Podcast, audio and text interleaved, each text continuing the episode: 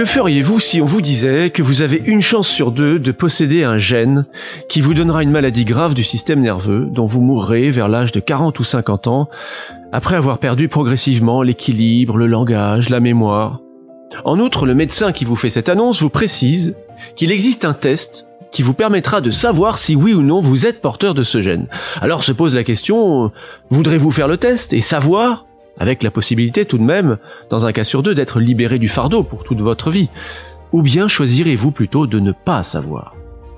Ce genre de question fait partie de celles que se pose Alexandra Dur, qui est notre invitée du jour. Elle est professeure universitaire et praticienne hospitalière en génétique médicale à la faculté de médecine et à l'Institut du cerveau à Paris, où elle mène des recherches sur des maladies neurologiques héréditaires comme la maladie de Huntington dont je viens de parler.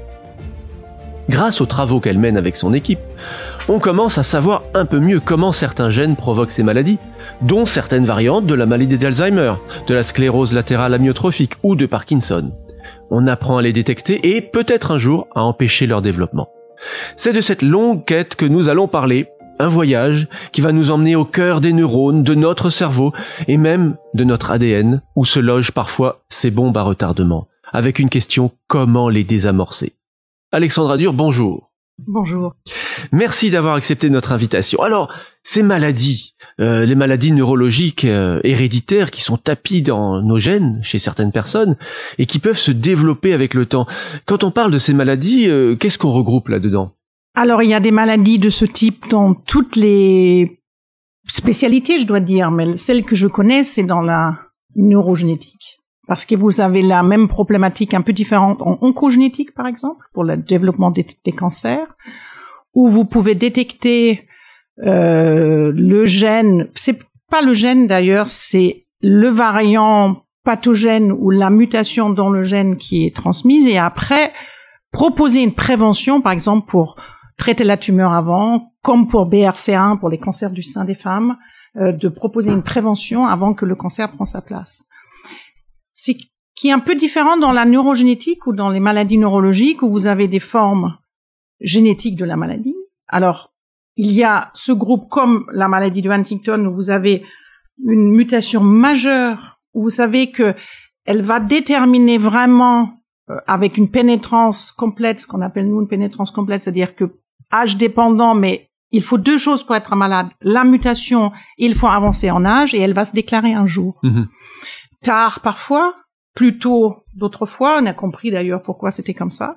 Mais on peut le dire, d'autres maladies neurologiques, vous avez des variations génétiques qui vous prédisposent ou qui, en s'ajoutant l'un et l'autre, vont déterminer que vous allez peut-être faire une maladie plus tard. C'est plus compliqué. Mais quand vous avez une mutation majeure, c'est le cas de la maladie de Huntington, certaines formes de la maladie d'Alzheimer, certaines formes de la maladie de Parkinson, mhm. ou d'autres d'autres maladies beaucoup plus rares à ce moment-là, vous risquez de développer la maladie effectivement. D'accord.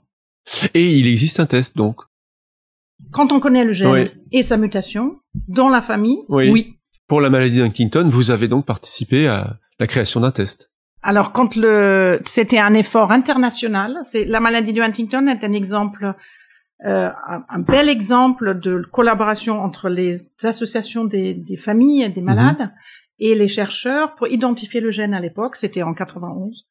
Et effectivement, en 92, ici en France, j'ai mis en place la première consultation de test génétique parce que on disait avec les familles, mais s'il y avait un test, est-ce qu'on ferait le test? Et ce qui est intéressant, c'est que avant que le test existe, au Canada, il y a eu plusieurs études, les gens disaient ah oui, 50% des gens disaient ah on va le faire.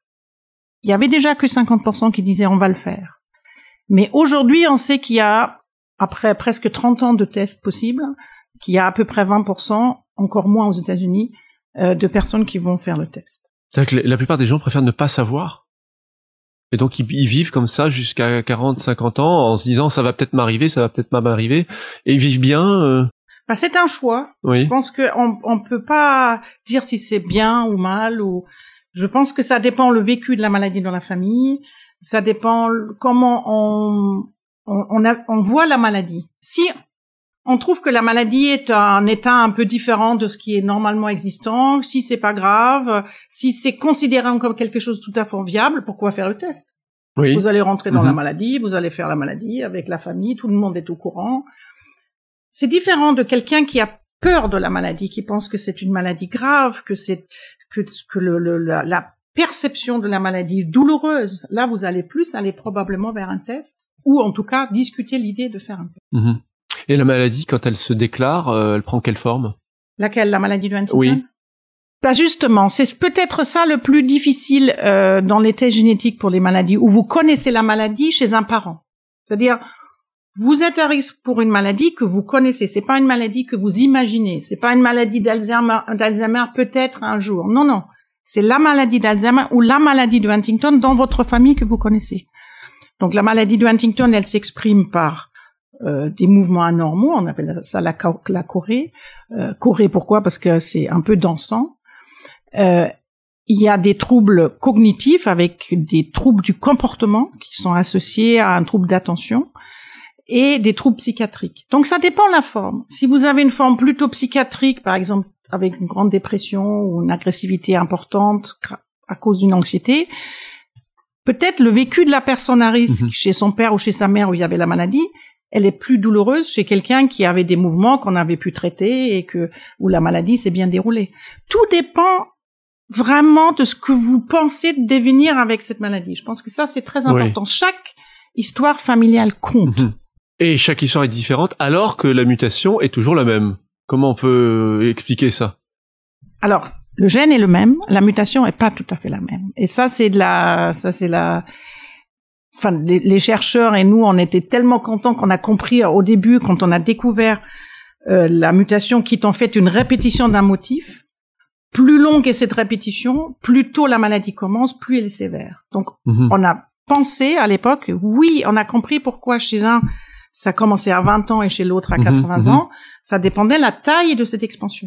Alors quand vous dites répétition d'un motif, c'est une répétition de, de base azotée dans l'ADN, les fameux ACTG, c'est ça Voilà, c'est un CAG dans ce cas-là, qui se répète, qui est chez vous et moi différent. Vous, vous avez deux chromosomes avec deux gènes Huntington et vous avez deux, deux, deux longueurs différentes de CAG, mais mhm. toujours plus petits que 36. Ah, 36, c'est le nombre fatidique? C'est là, c'est le seuil. Et mais moi j'ai les j'ai pas les forcément les mêmes. Donc les personnes euh, qui n'ont pas la maladie de Huntington ont, des tailles différentes. On sait pas très bien ce que ça veut dire d'ailleurs. Mhm. Pourquoi c'est différent? Pourquoi c'est polymorphe? On appelle ça polymorphe.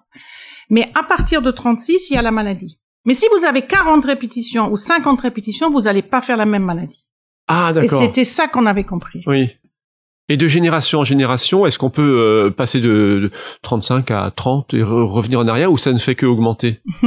Il y a une tendance de plutôt augmenter, mhm. mais pas toujours. Ça peut aussi, ah, euh, ça peut aussi revenir en arrière. C'est instable. On appelle ça, c'est plus l'instabilité qui qui n'est pas complètement comprise non plus pour la prédire, si vous voulez. Donc vous voyez tout de suite dans un test génétique, vous avez plusieurs incertitudes vous avez le fait de dire oui, vous êtes porteur, mais quand la maladie va commencer, qu'est-ce que ça veut dire mon nombre de répétitions? Est-ce que je vais le commencer à tel âge? Est-ce que je vais être comme mon, mon père ou ma mère qui était malade?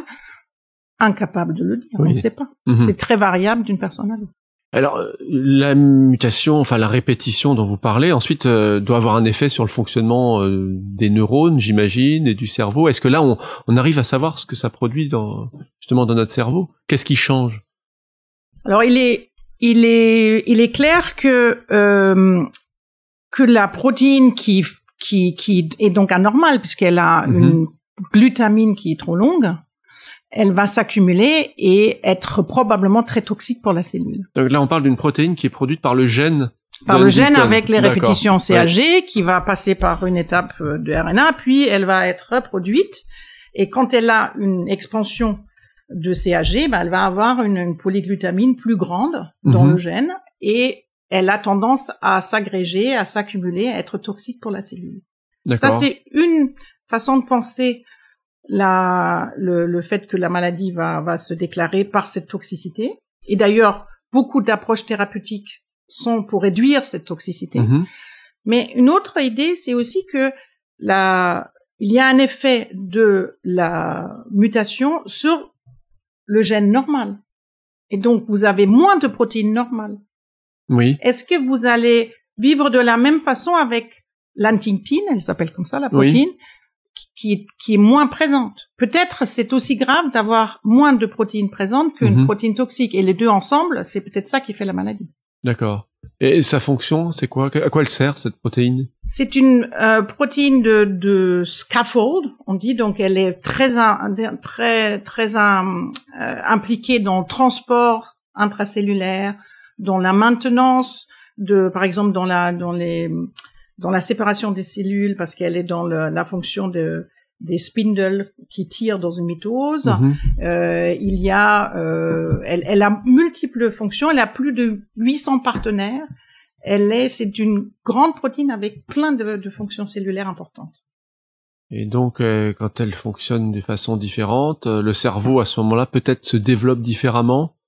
Euh, on vient de montrer ça avec euh, Sandrine Imbert, euh, qui est chercheuse à, à Grenoble. On a pu montrer que, en fait, il faut, il faut bien comprendre, il y, a, il y a un mystère autour du fait que vous êtes né avec l'anomalie génétique, mais vous développez une maladie à 40 ans.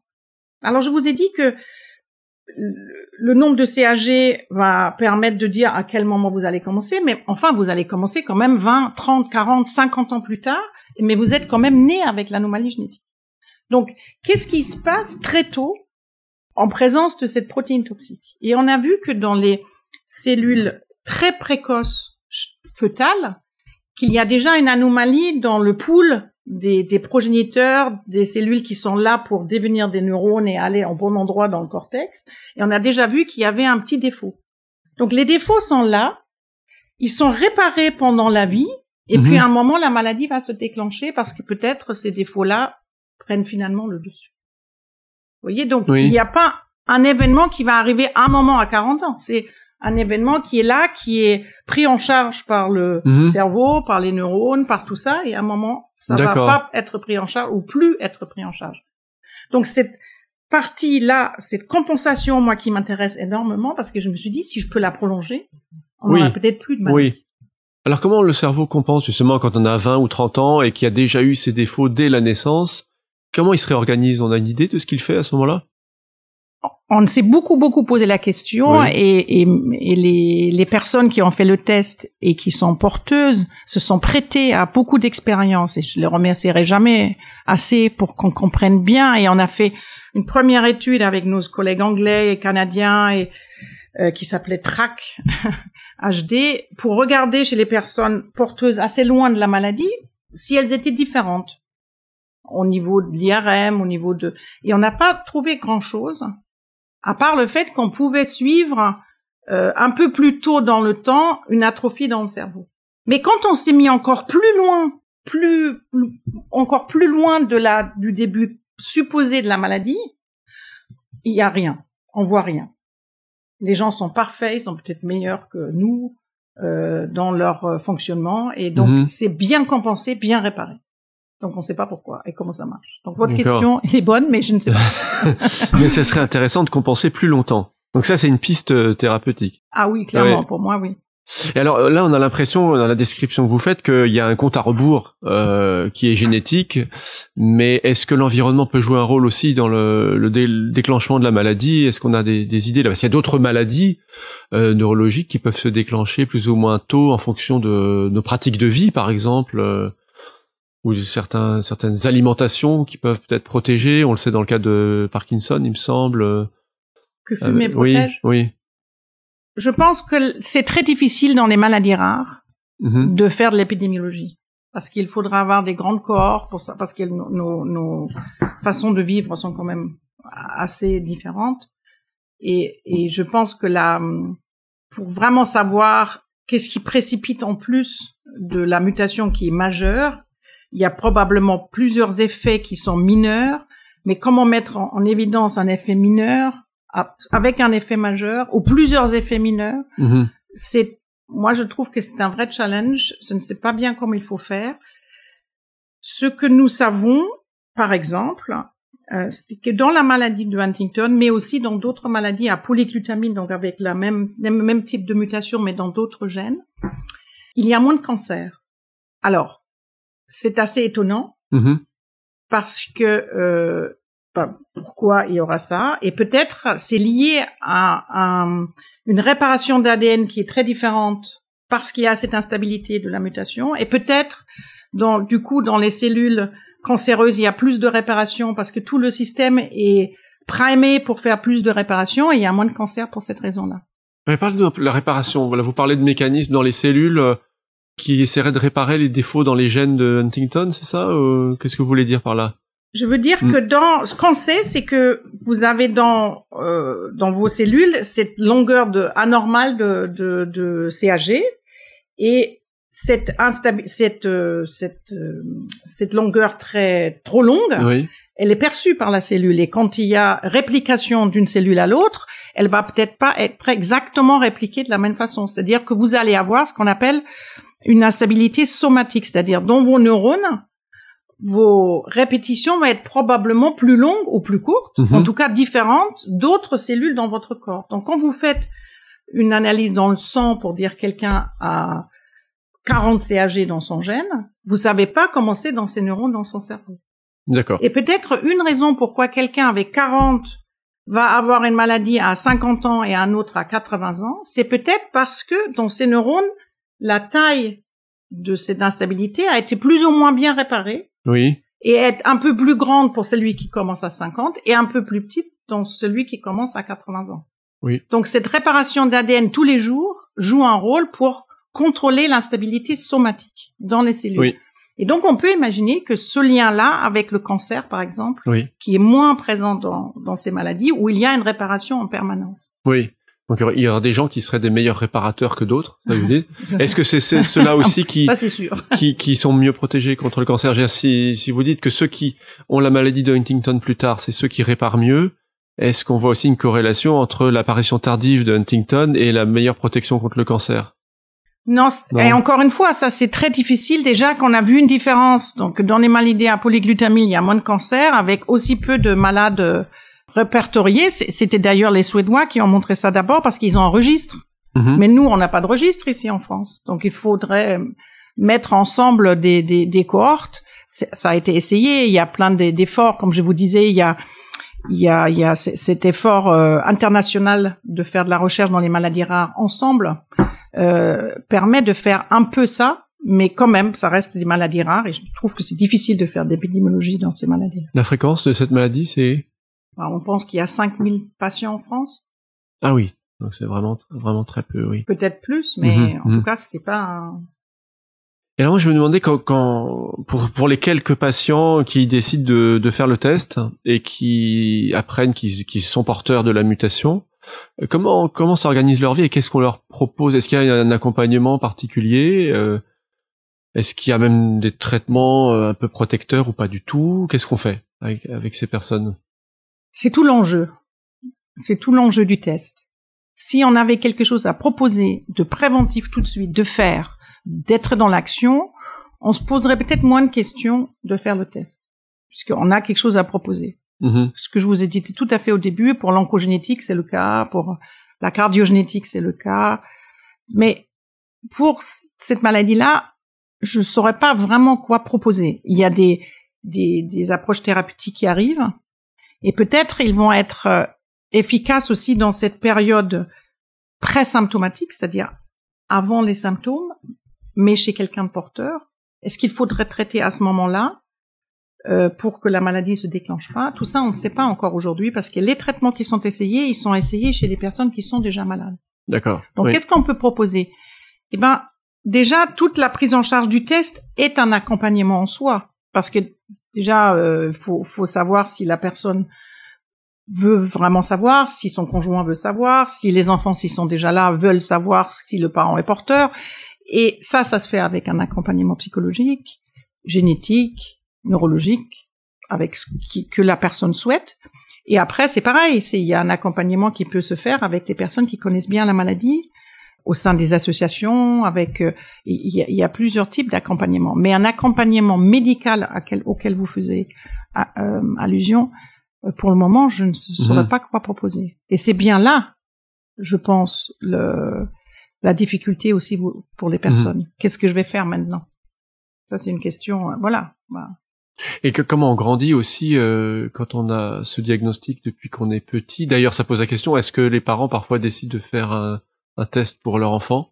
Alors, les enfants déjà nés, euh, ils doivent euh, être majeurs pour faire le test parce que c'est une décision personnelle. D'accord. Je, je, je, il n'y a pas d'intérêt pour un enfant de, de, que les parents sachent qu'il est porteur.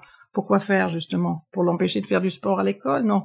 Vous voyez, je pense qu'il il faut qu'il y ait un intérêt personnel et un choix personnel à savoir et surtout il faut avoir le bon timing pour le faire. Oui. Est-ce que c'est à 18 ans? Est-ce que c'est à 25 Est-ce que c'est à 30 Est-ce que c'est à 60 quand les enfants sont déjà là?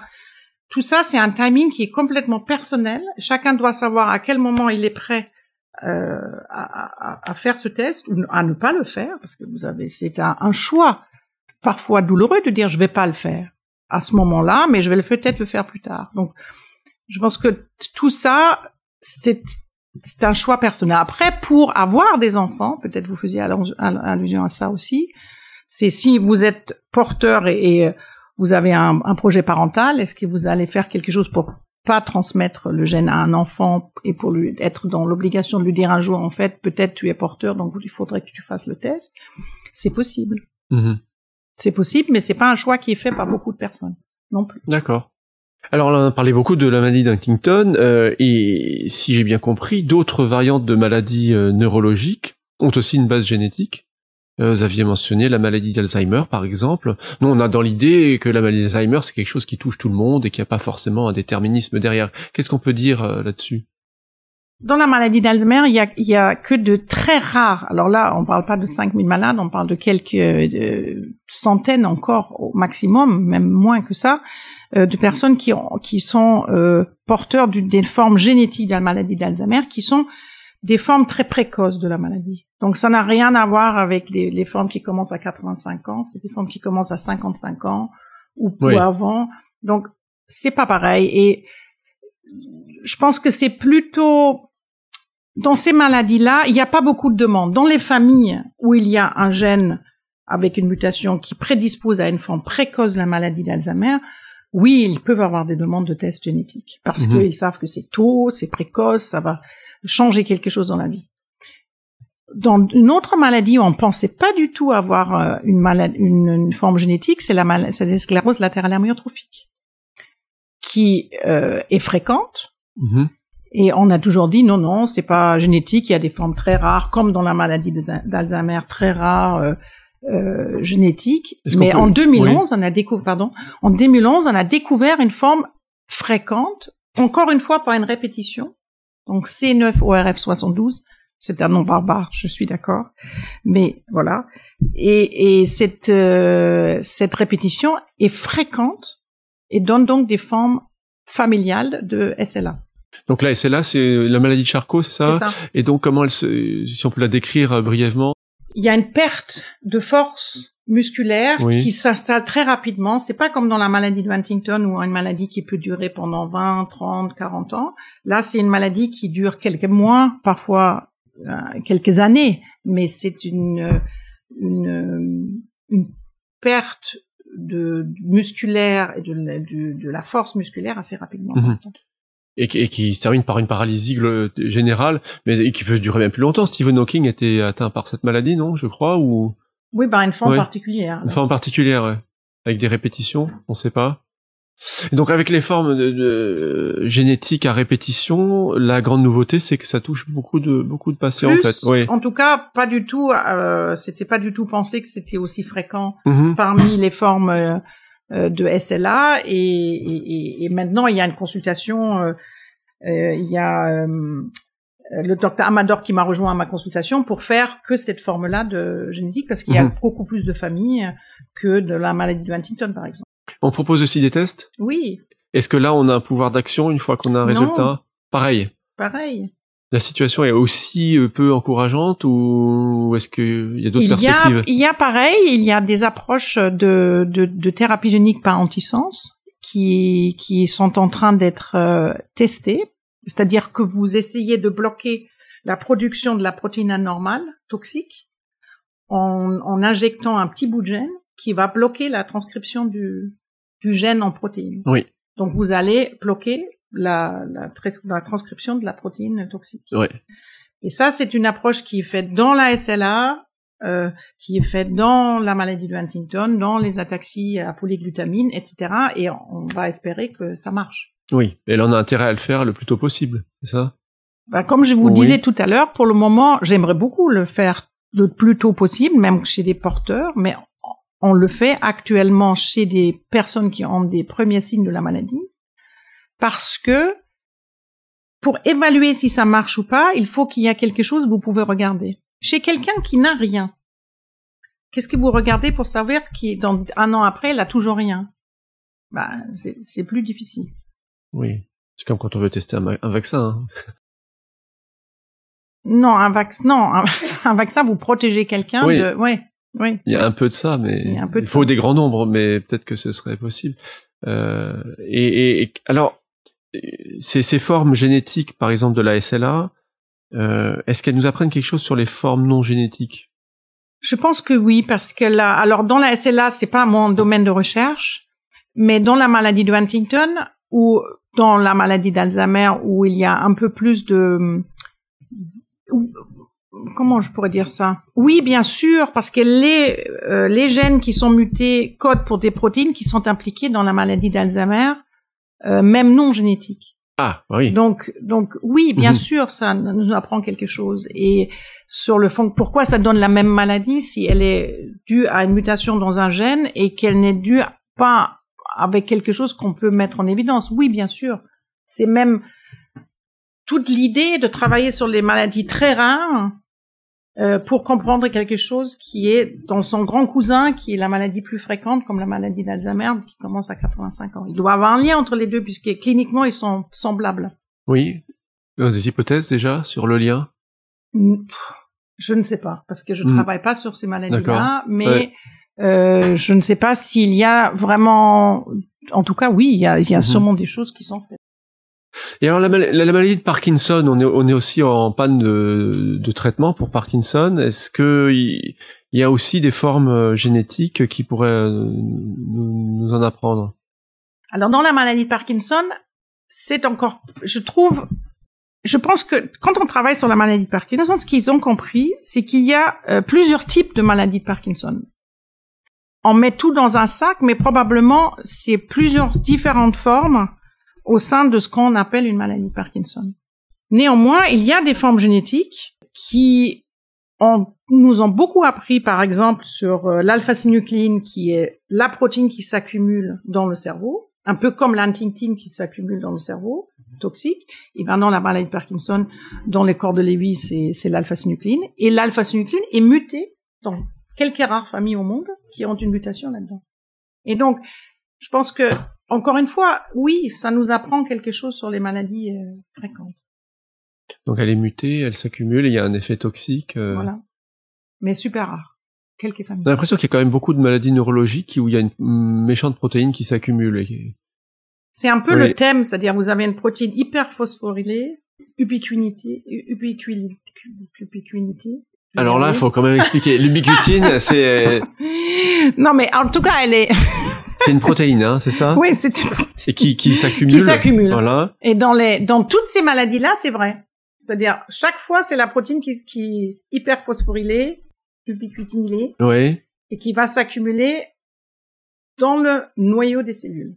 C'est-à-dire, euh, l'alpha-synucléine pour la maladie de Parkinson, ou dans les neurones, et l'alpha-synucléine dans le cytoplasme des, des oligodendrocytes, dans d'autres cellules, et qui donne ce qu'on appelle une atrophie multisystématisée, qui est comme un- une, une maladie de Parkinson, mais donc un peu plus grave dans leur, dans la rapidité de- Mhm. des symptômes. Et pareil, c'est très intéressant pourquoi c'est dans les oligodendrocytes qui sont pas neuronaux et qui donnent quand même maladie neurologique. Enfin, il y a, il y a Mhm. plein de choses qu'on peut. Oui, pour Parkinson, on n'a pas de traitement du tout.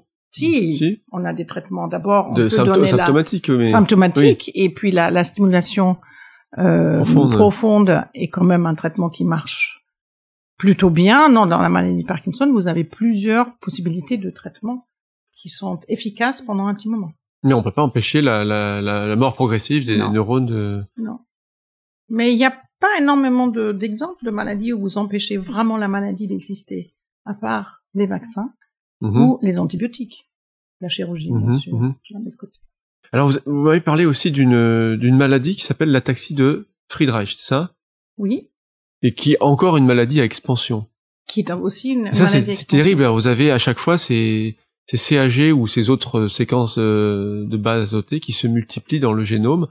Euh, D'où ça vient? Ça c'est une logique de d'expansion des gènes au fil de la de la reproduction ou?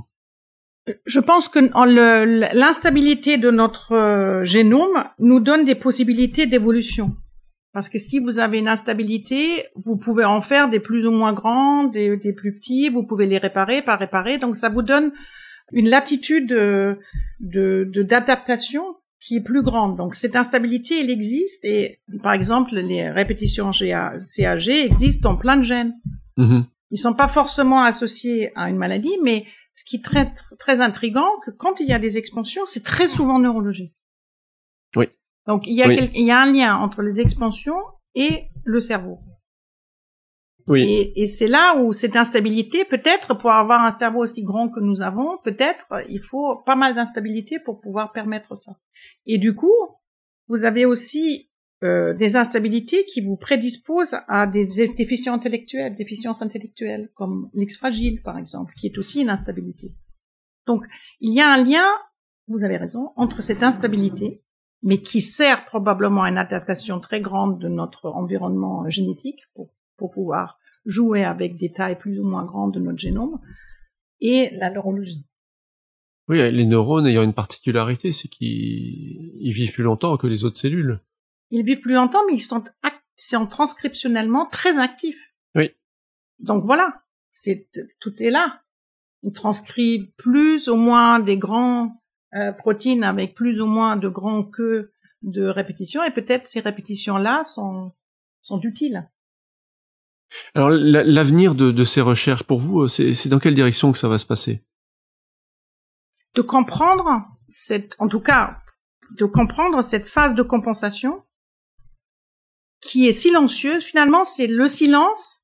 Qu'est-ce qui se passe dans le silence des, des, des neurones? Quelque chose que je peux pas détecter pendant quelqu'un qui est né avec une, anomalie génétique et qui va développer une maladie plus tard. Qu'est-ce qui se passe dans ce silence-là euh, qu'on pourrait booster, aider, développer pour, pour, pour repousser la maladie euh, finalement euh, au-delà de notre espérance de vie? Ça serait ça le. Donc les phases de compensation, ça, ça, ça fait penser aussi à d'autres maladies comme la schizophrénie par exemple? Euh, et, dans la schizophrénie, on parle souvent d'éléments déclencheurs qui provoquent une décompensation.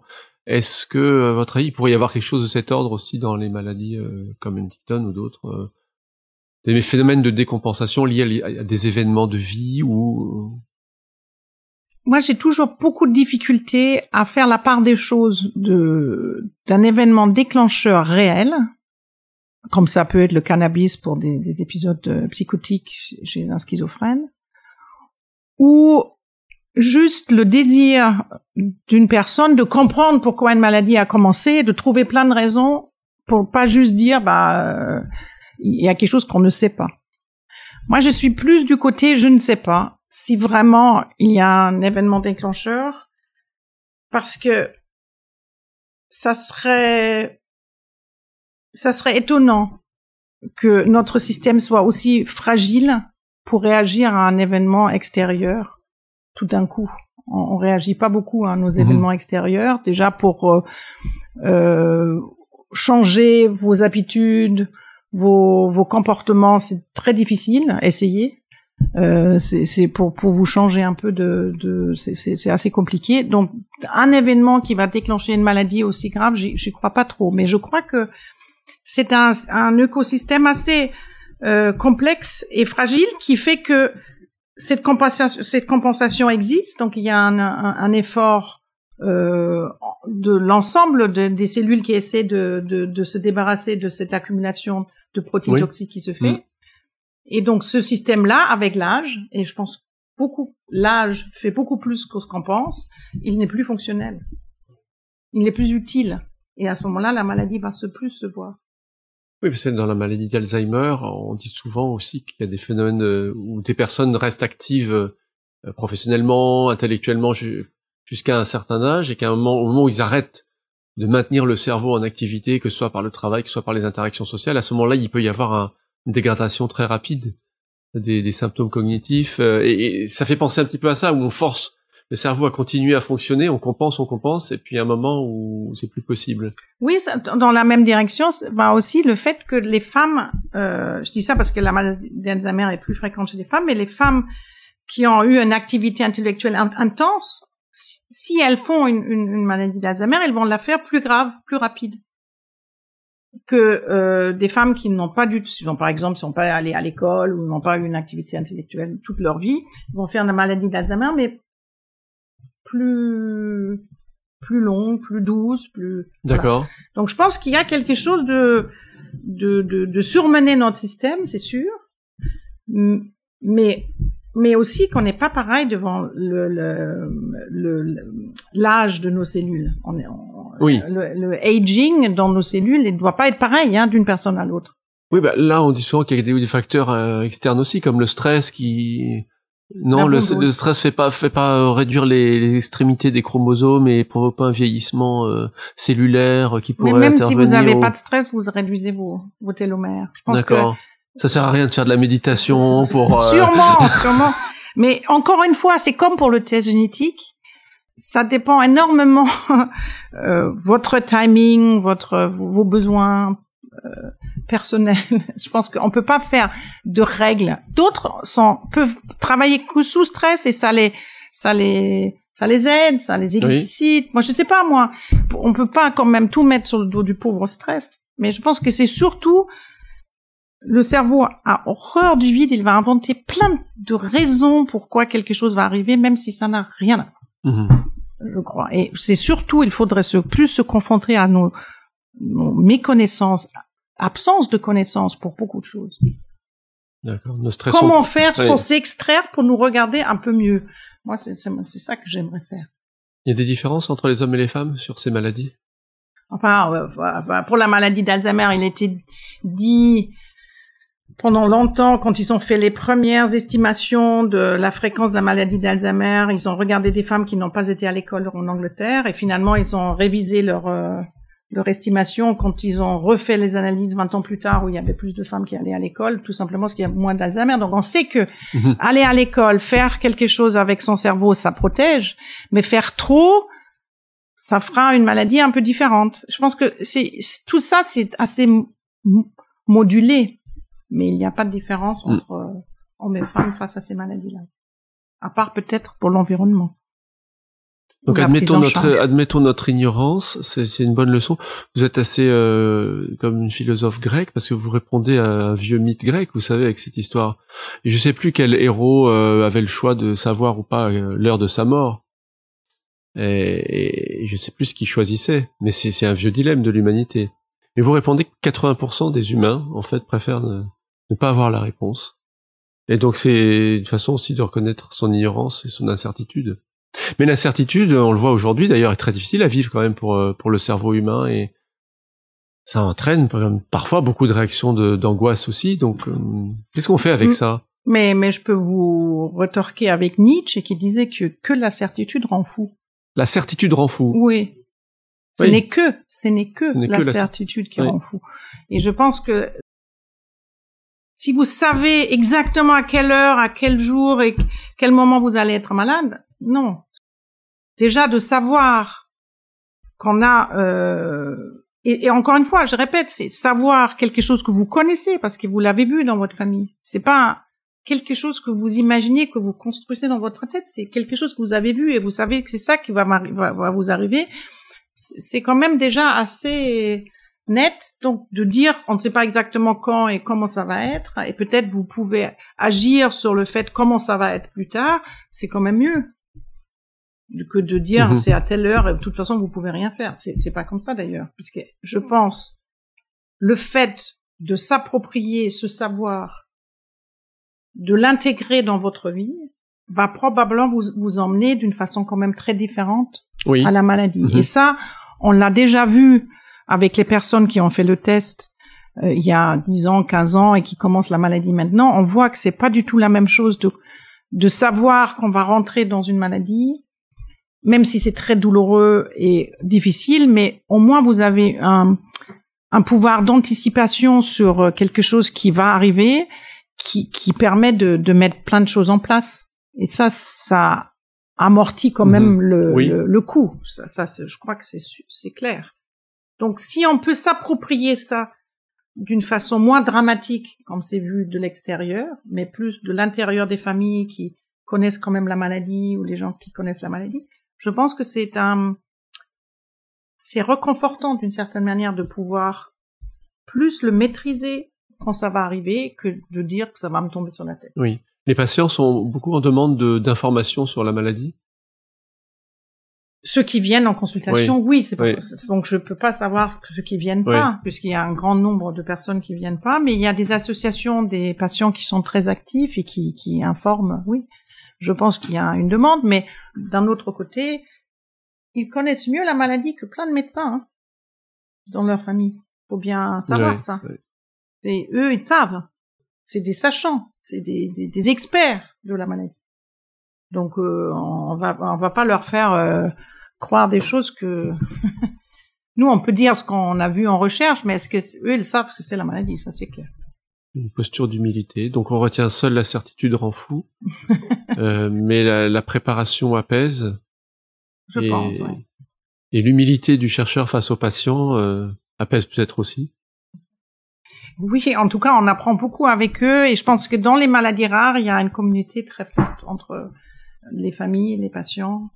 Et moi, j'ai appris énormément de choses quand j'ai, je me suis déplacée dans les familles. Pendant de nombreuses années, je suis allée chez eux euh, pour pour euh, apprendre la maladie, puisque pour les certaines maladies sur lesquelles je travaille, qui sont les ataxies cérébelleuses, on parlait tout à l'heure du Friedreich, mais mais d'autres ataxies encore plus rares, j'allais dans les familles pour comprendre comment c'était chez le grand-père, chez la mère, chez le frère, chez la sœur, parce qu'on ne savait pas. C'était pas décrit et ils m'ont beaucoup beaucoup aidé à comprendre comment ça marche. Et ils vous acceptent bien? Le, le Ah oui, scientifique est bien est bien accueilli dans Adorable. les. Oui. Il y a quelques exceptions, mais adorable. Ah, vraiment très, ouais. C'était c'était des très des moments très forts, je dois dire. Et il y a une grande communauté. Oui. Ah, merci beaucoup. Merci, Merci. à vous. C'était Braincast, la voix des neurones, le podcast de Cerveau et Psycho. L'entretien a été réalisé par Sébastien Boller, rédacteur en chef de Cerveau et Psycho, avec le concours de l'Institut du Cerveau, dont on fête cette année les 10 ans. Merci à Alexandra Dur et à Mathilde Salomon pour la préparation et la réalisation de ce podcast. Vous pourrez retrouver cet épisode sur le site de Cerveau et Psycho, sur celui de l'Institut du Cerveau et sur toutes les plateformes d'écoute. Vos retours nous sont très précieux. Nous en avons déjà eu beaucoup, donc continuez car ça peut aussi influer sur les thématiques abordées. À très bientôt pour un nouvel épisode de Braincast.